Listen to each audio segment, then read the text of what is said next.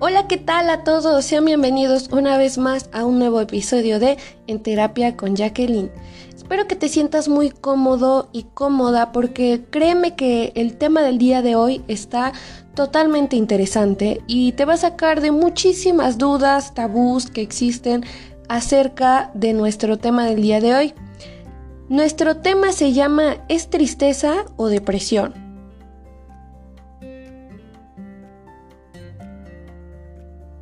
¿Qué tal nuestro tema? Está súper interesante y fíjate, muchas veces realmente sí los confundimos. A veces, y actualmente más bien, hay muchas personas que lo han tomado como a manera de gracia el decir, es que ando depresiva, es que eh, ando en mi depresión, pero fíjate, con toda la extensión de la palabra, ¿realmente estás en depresión? ¿Sabes lo que es la depresión? O más bien lo estamos confundiendo con una tristeza, porque es muy diferente estar triste a estar realmente en depresión.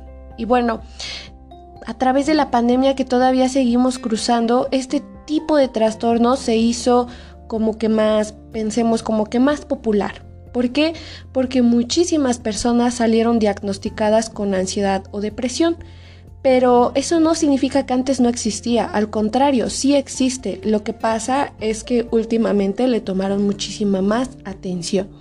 Y bueno, me gustaría comenzar primero diciéndote qué es eso de la depresión. En realidad, ¿qué es? Y bueno, cuando la depresión existe, quiero que primero tomes en cuenta que la depresión es un trastorno mental, ¿vale? Es un trastorno mental caracterizado fundamentalmente por un bajo estado de ánimo y sentimientos de tristeza, que son asociados a alteraciones del comportamiento, del grado de actividad y del pensamiento. Esto quiere decir que la depresión es un trastorno mental. Muchas veces, porque he escuchado cuando a veces este lo agarran como a gracia del decir, es que estoy deprimida, es que me siento en depresión, pero no es correcto. Porque primero para ser diagnosticada con depresión tengo que acudir a un proceso de psicoterapia y tengo que investigar cuáles son los síntomas y tengo que saber muchísimas cosas para entonces llegar al diagnóstico de depresión. Entonces te sugiero que no hay que tomar este término de depresión a la ligera cuando realmente es algo que sí se necesita de seriedad.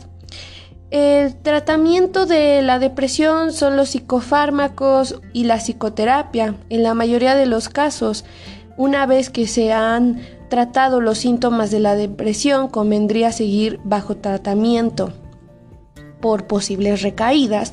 Y entonces aquí es donde vamos a entrar primero con los síntomas de la depresión. Ok, veamos. Los síntomas de la depresión son esa tristeza patológica, la pérdida de interés, de la capacidad de disfrutar y una disminución de la vitalidad que limita el nivel de actividad y produce un cansancio exagerado que aparece incluso después de realizar pequeños esfuerzos.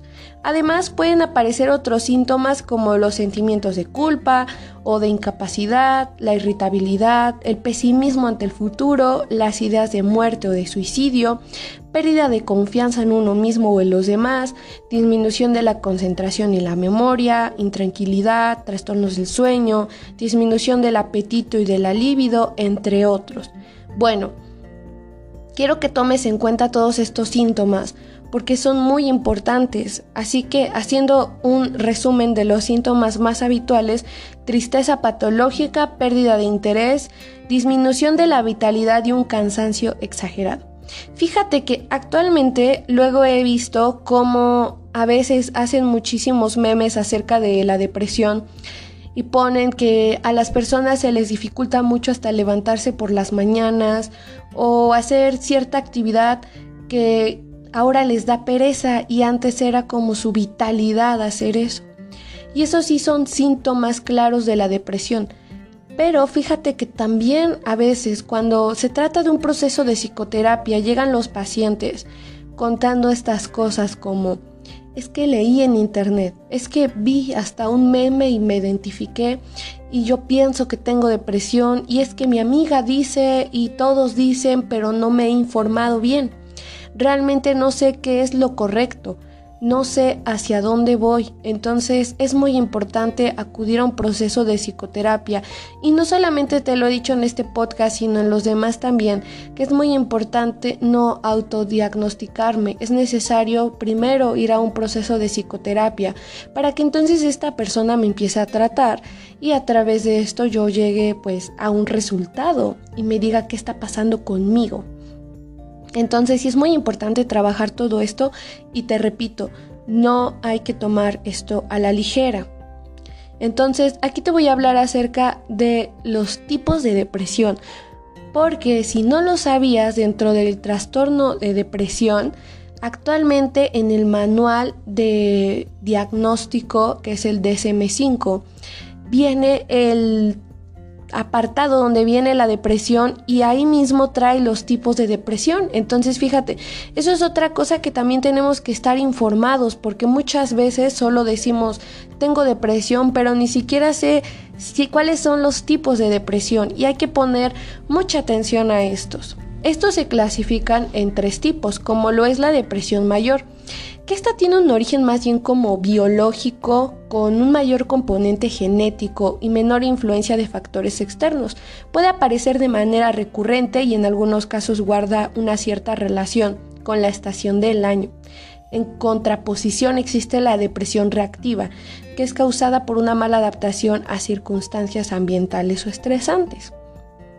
Luego viene la distimia, antiguamente conocida como neurosis depresiva. Fíjate, antes se llamaba así, neurosis depresiva y actualmente se llama distimia, que se caracteriza por un cuadro depresivo de intensidad menor a los anteriores, pero de evolución crónica, sin periodos asintomáticos y con sentimientos de incapacidad somatizaciones.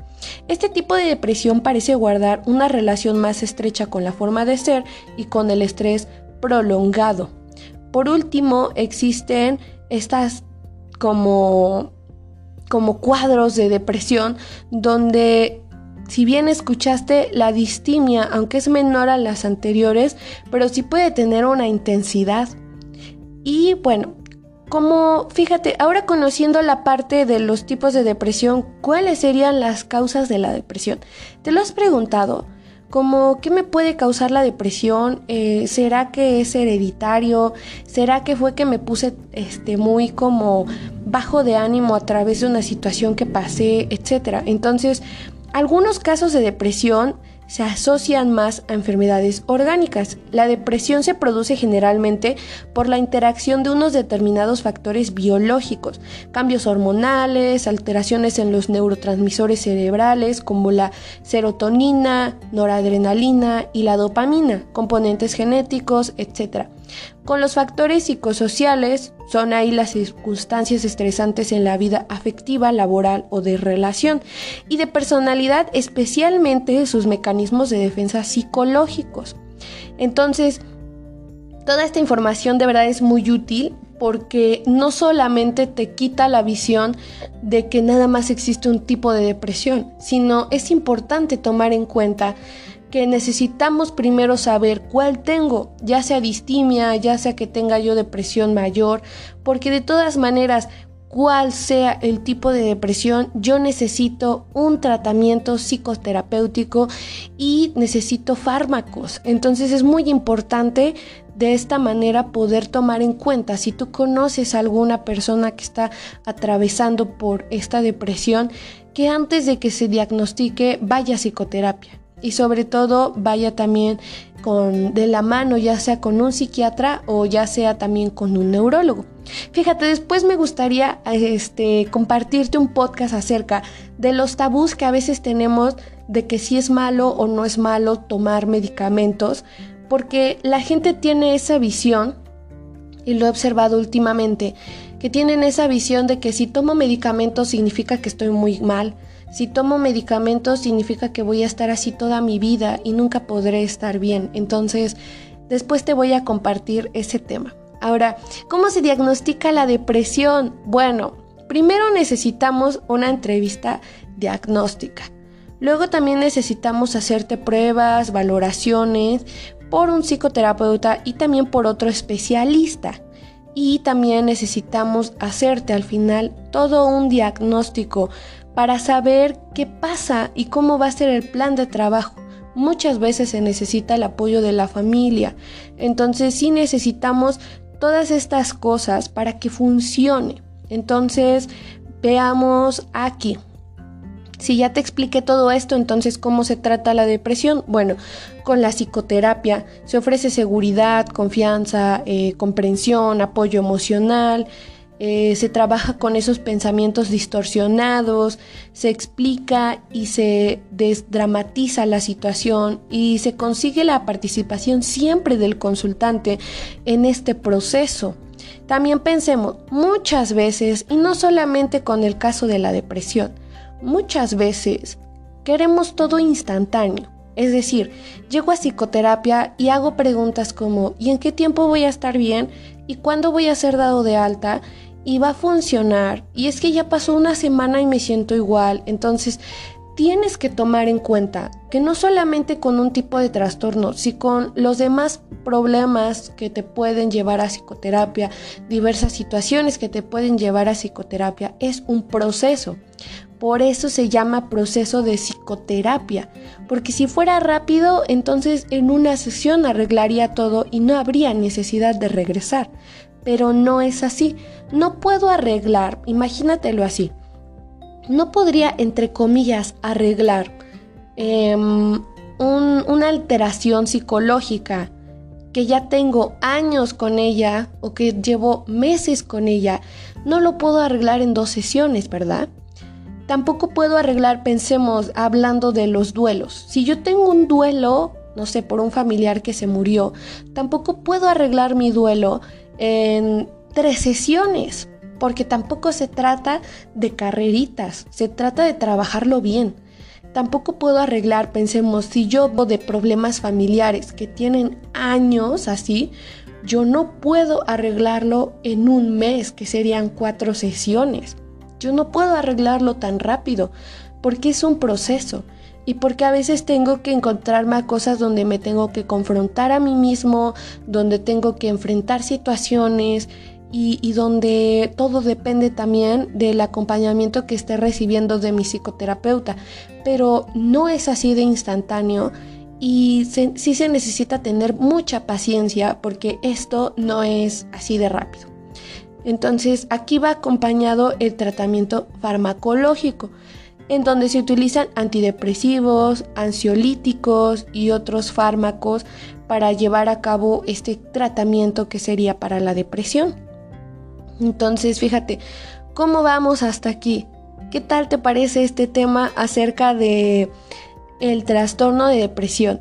¿Verdad que es mucho más de lo que habías pensado? va muchísimo más acerca de lo que a veces tenemos solamente como idealizado de lo que es la depresión. Entonces sí hay que tener muy en claro que no es lo mismo estar triste o estar en depresión. Es totalmente diferente. Así que mira, déjame abrirte un poquito más el panorama. Te voy a decir unas diferencias tan claras de lo que hace la tristeza a lo que hace la depresión. Si yo fuera una persona que está triste, bueno, mi tristeza va a aparecer algunos días y de forma intermitente. Es decir, no la puedo controlar, simplemente va a aparecer mi tristeza. Pero eso no significa que no puedo experimentar mis demás emociones. Ejemplo, en la mañana puedo estar feliz, pero por la tarde puedo estar triste y tal vez por la noche puedo estar enojada. Entonces, esta tristeza solo aparece de forma temporal, pero yo sigo experimentando mis demás emociones. Además, puedo reconocer el motivo que la genera. Puedo ser capaz, ejemplo, de ir a psicoterapia y decirle a mi terapeuta, ¿sabe qué? Fíjese que he estado muy triste por esta razón y me siento mal y quiero llorar, pero yo estoy teniendo con claridad, así totalmente, qué es lo que me está poniendo triste. Esta misma tristeza me permite continuar con mi rutina habitual, así que yo puedo seguir trabajando, eh, puedo salir con mis amigas, puedo estar con mi familia y puedo estar triste, pero no dejo de hacer estas actividades porque siento tristeza. Así que puedo comprender que en algún momento me sentiré mejor. ¿Cuándo? No lo sé, porque también debo de contactar con mi tristeza, debo de saber qué pasa en mi vida, entonces solamente sé que un día me voy a sentir mejor. El lado contrario de la depresión, veamos, si yo soy una persona que tiene depresión, bueno, los síntomas permanecen al menos durante dos semanas, es decir, yo puedo sentir toda esa pesadez dos semanas seguidas, lo cual no voy a comprender primero por qué me siento así. Si yo estoy en un proceso de psicoterapia y le digo a mi terapeuta, la verdad he estado muy triste, eh, no tengo ganas de comer, de hacer ninguna actividad que antes pues me daba muchísima emoción, pero tampoco soy capaz de identificar por qué estoy así. Porque como estoy en un estado depresivo, no puedo saber qué es lo que me mantiene así. Entonces tengo la imposibilidad de mantener mi rutina habitual. Como no voy a tenerme eh, lo suficientemente activa, esto me va a impedir realizar una actividad de lo que sea. Es decir, si antes eh, trabajaba muchísimo, ahora en un estado de depresión no puedo trabajar porque de verdad no tengo esa fuerza para hacerlo. Y eso ya me está pues trayendo consecuencias en las distintas áreas de mi vida. Entonces, aquí realmente es imposible imaginar que voy a tener un futuro mejor. Al contrario, siempre voy a estar con esa sensación de que tengo muchos pensamientos sobre la causa de lo que me está pasando. Entonces, puedo hasta presentar eh, ideas suicidas, eh, no, no siento que mejore el tiempo, al contrario, el tiempo que sigue pasando yo sigo sintiendo que estoy mal. Entonces hay que tener en claro que cuando tenemos estos síntomas de depresión es muy importante acudir a un proceso de psicoterapia porque observo que esto me está consumiendo y que es necesario porque es un tipo de trastorno y necesito saber primero qué tipo de trastorno tengo y cómo lo voy a trabajar. ¿Qué tal te ha parecido este podcast? Creo que deja muchísimo más panorama y aquí quiero que algo quede bien claro. Aunque esto es un podcast para informarte acerca de la depresión, esto no es todo de la depresión. Todavía quedan muchísimas cosas que aclarar, muchísimos tabús que trabajar y todo por esa mala desinformación que a veces tenemos. Entonces, es necesario seguir construyendo todo esto para que me quede claro que aunque sea depresión, aunque sea ansiedad, aunque sea TOC, aunque sea TDAH, aunque sea trastorno bipolar, etc., no puedo estar jugando con eso. Necesito tener en claro qué pasa conmigo, cómo lo voy a trabajar y qué cosas son necesarias, que lo principal sería acudir a un proceso de psicoterapia. Así que te recuerdo que por favor le mandes este podcast a alguien que lo necesite, eh, alguna persona también que hayas notado que tenga a lo mejor como estos síntomas. La mayoría de las veces igual podemos estar escuchando este podcast y pensar en una persona que tiene estos síntomas. No precisamente se trate de mí, sino se puede tratar de alguien más que todavía está tiempo de pedir ayuda esto sí se puede trabajar. Así que espero que te haya gustado y te hayas quitado muchísimas dudas que tenías. Recuerda que yo soy la psicoterapeuta Jacqueline Carmona Ramírez y te puedo agendar al 248-270-1679. Recuerda que es muy importante acudir a un proceso de psicoterapia. Y bueno, déjame me despido con esta frase que me encantó muchísimo del doctor David Bones que dice, la terapia no consiste en llorar con el paciente, se trata de dar calidez y también esperanza. Muchísimas gracias, que sigas teniendo un excelente día.